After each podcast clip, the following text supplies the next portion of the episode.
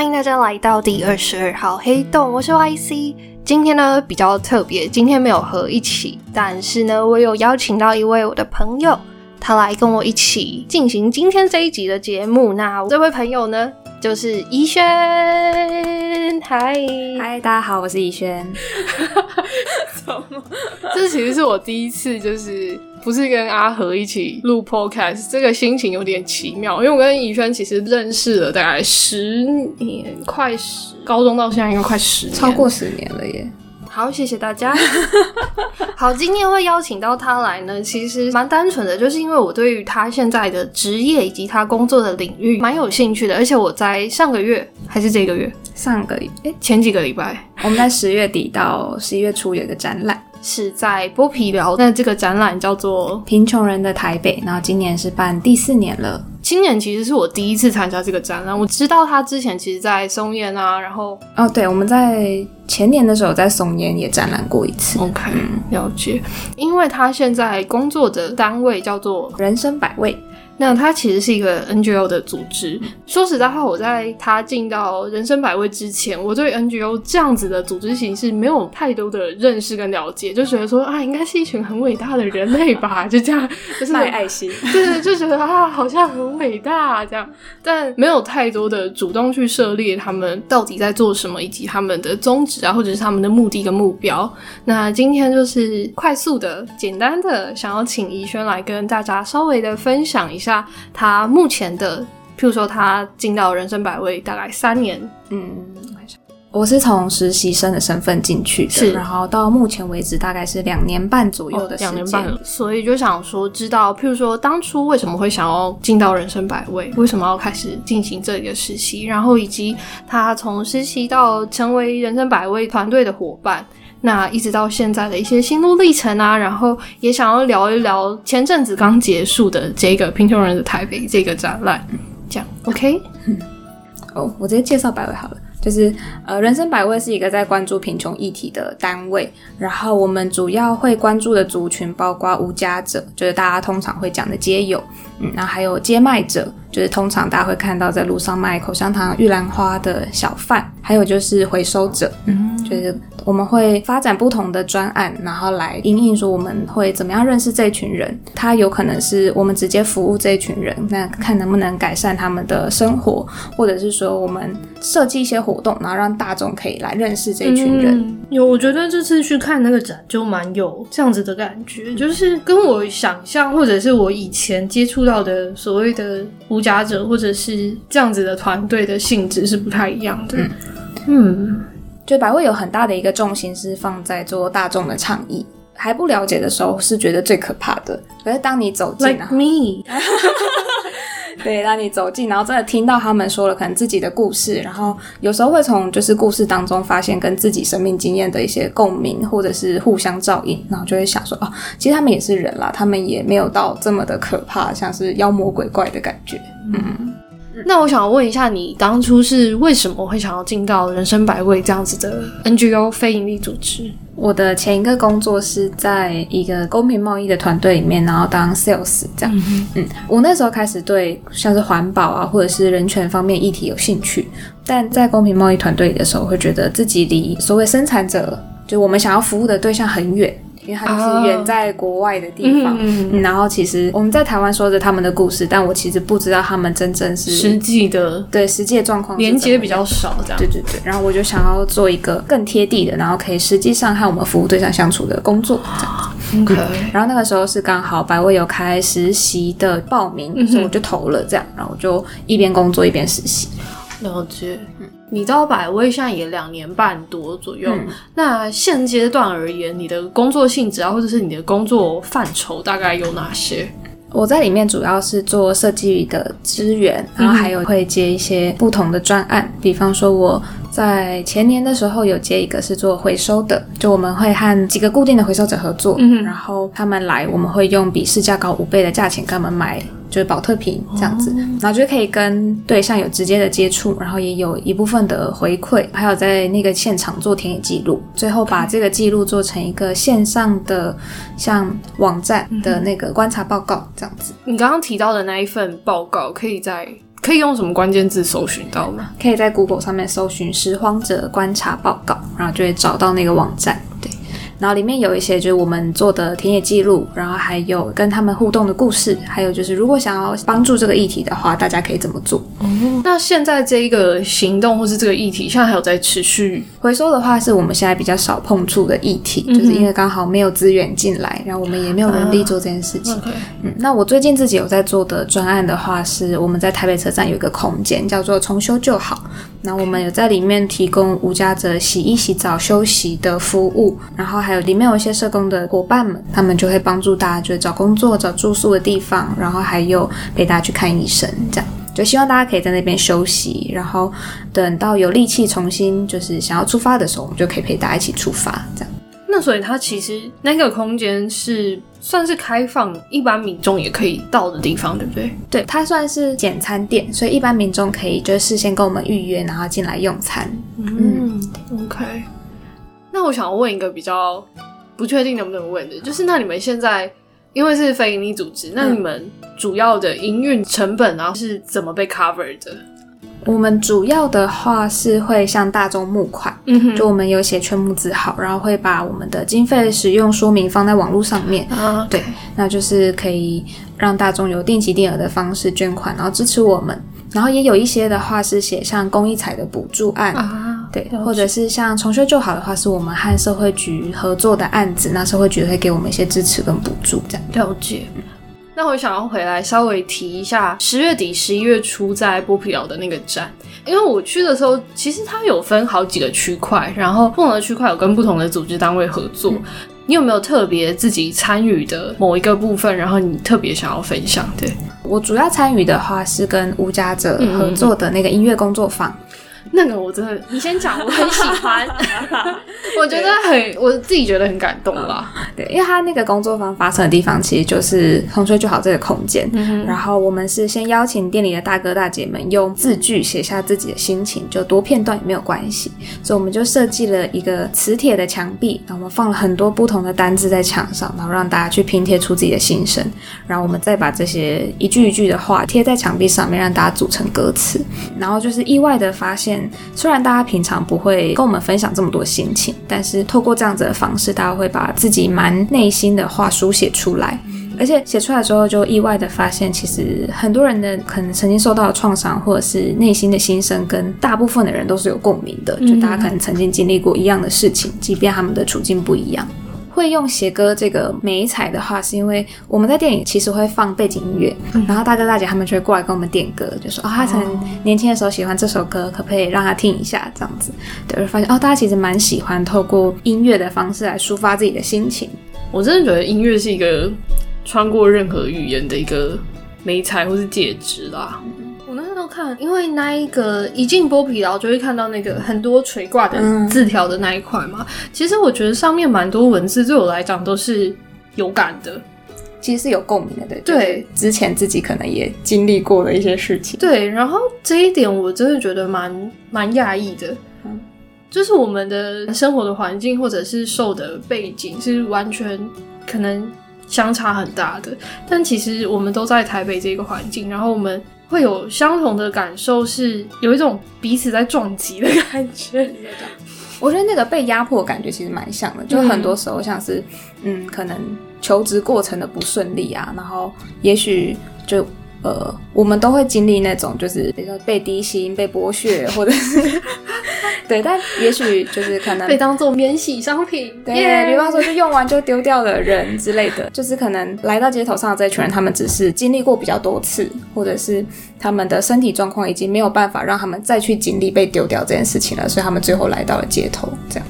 然后除了刚刚音乐的那一段，其实我很喜欢有一个是服装跟酒店相关的那个单位，叫做酒与妹仔的日常。然后还有就是做酒店经济的那个单位五星酒店经济，他们有一起进来帮忙。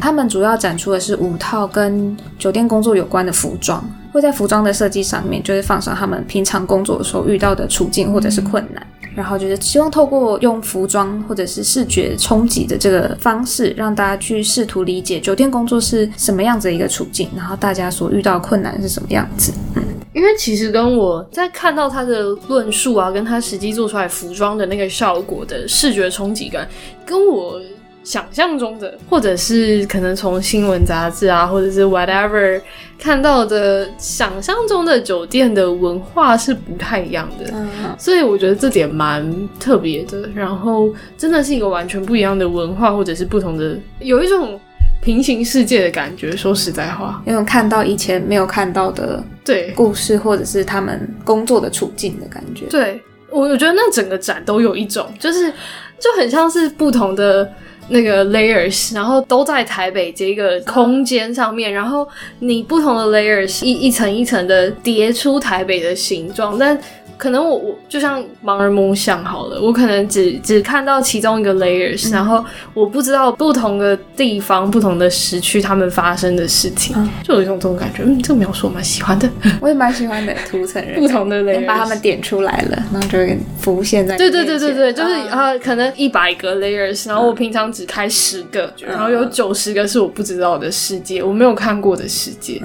不知道，反正就有一种这种感觉，刚好有个空间可以让你走进他们的故事里面。对，所以我我自己觉得蛮喜欢的。那之后平庸的台北这一个，就是说今年这个会有一个类似文字啊或者是影像、影片记录的东西可以看到吗？平成人台北这个展览是有一个叫穷学盟的单位一起联合策展的，那之后会在粉丝专业上面放上那个今年的结案报告。嗯哼对，就是小结一下我们今年做了哪些事情，然后还有怎么样的成果，也有预计希望可以在网络上面做线上展览，就是把今年展出所整理的文字和图片、照片放上去。对，那如果有机会的话，大家就可以上去看看。大家可以搜寻脸书专业，向贫穷者学习联盟，帮我们按赞，然后还有人生百味。对，人生百味。OK，好。其实刚刚在提到这些过程，我会想到我在二零一六年在北大的关渡美术馆里面有看过一个展览，叫做《停泊在车站的渔人船》，它有点像是以台北车站为一个基地。它我记得其中有一个访问或者是影片的片段有特别提到说，就是身为一个无家者，他其实觉得你们才是不正常的。嗯，就是我觉得这一点是很神奇的一个思考角度，因为我们可能觉得，好，我们在正常的社会礼教规范之下，好，我们上学，我们上班，我们工作，我们进行所有的所谓社会化的行为举止，但我们眼中的无家者就是一个不在这样的规范里面的人嘛。嗯。但其实从他们的观点来看，我们这些所谓的正常，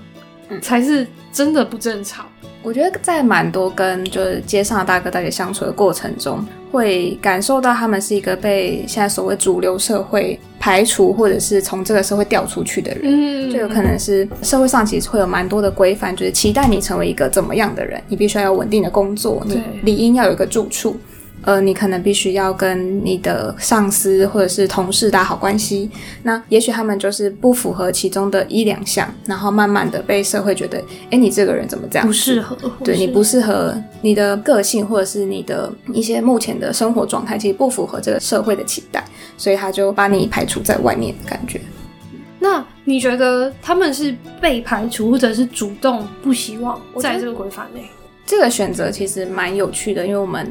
去年的贫穷人台北的主题就是选择，然后我们访问了十五个就在不同的贫穷处境之下的人，聊聊他们对于生命中觉得最印象深刻的选择是什么。然后我觉得在这个聊的过程中，会发现其实很多时候就是在生活的当下，你面对那个困境，你会觉得自己是主动的去做选择的。但是这个选择其实是有很多的不得已在压迫着你。就比方说，呃，我们有访问到一个单亲妈妈，那她在她的哥哥的朋友中找了一个觉得看起来最憨厚也有在工作的人，跟她交往，然后结婚生了小孩，但没有想到结婚之后就是丈夫会有家暴的举动，嗯，那他就是不堪其扰之后决定要带着小孩子一起离开。那其实这个过程中，他就做了，就是很多的家人就会问他说：“你为什么要带着小朋友走？就是对你来说，这会是一个他们就是拖油瓶啊，你就自己都过不好了，你为什么还要顾小孩之类的？”但对他来说，就是抛下小孩又是一件很难让自己接受的事情。就是带着小孩离开之后，其实生活也真的就过得并不是很顺利，因为他有可能小朋友在学校如果发生什么事情，他必须要及时的赶到，或者是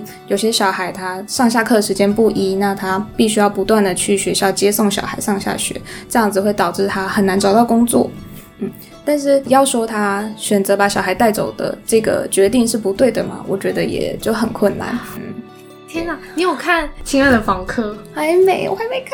你快你去看，你知道你刚刚这一个故事啊，我就会想到，因为我前几天才去看《亲爱的房客》，然后他这一次最大的一个 slogan 就是，我那时候有看到他的海报，然后我就觉得，哦天哪，我真的有听过，就他们家的小朋友对他妈妈讲过那句话，对，就是你你可以不要带我啊，我就是你的拖油瓶。然后他说什么？哈，这样会爆雷吗？好啦，这哦前但前面这句应该有放在海报上哦。好，反正呢就是。小孩问了小莫说：“没有我你会比较轻松，为什么你还要？呃，好像怎么样都会爆雷。总之呢，小莫的回应是：有你我会比较快乐。就是我就会想到你刚刚提到的那个故事，其实完全会让我想到，你赶快去看。好，我赶快去看，快点。反正他现在的场次还不错多。对，哎，我忘记这一集什么时候会上了。希望希望还没看的人都都可以赶快去看。对我我真的觉得蛮蛮值得一看的。天，我们刚才讲什么？单亲妈妈啊，选择。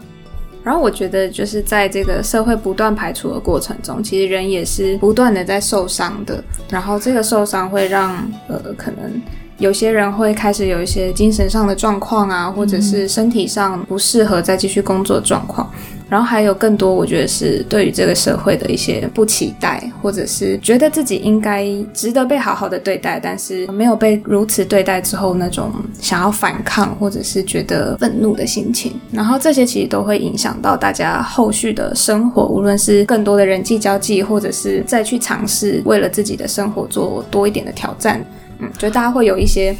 呃，我觉得会有一些抗拒啦，就是当一样的。可能曾经受伤的处境再度出现的时候，大家都会感到害怕，或者是用愤怒去反击那个情况，也会导致大家的求职之类的事情会没有那么的顺利。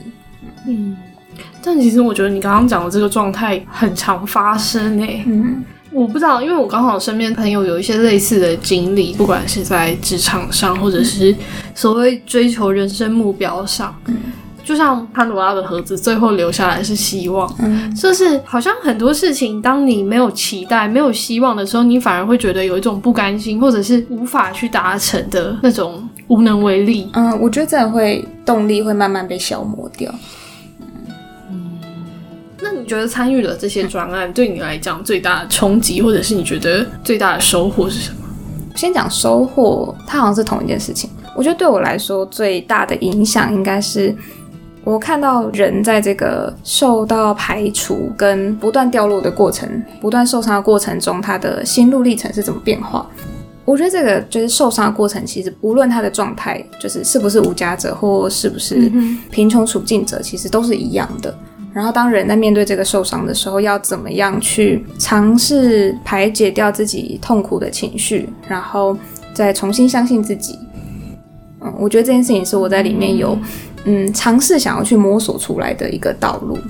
天哪，这个感觉就是个大灾问的，也太困难了吧！超困难，超困难。然后就像可能团队之间就会有一些互相学习的地方，像是可能我们团队就有人会想要去钻研非暴力沟通，或者是关于一些开放式对话之类的方法，然后让我们可以让大家有机会把自己的困境拿出来交流。我觉得蛮多在社会上，就是大家会觉得我们应该要讨论的是我们如何成功，我们如何成为一个。很棒的社会人士，但其实大家很少会拿来交流，说失败的时候怎么办？我们如何面对失败？我们面对痛苦起来，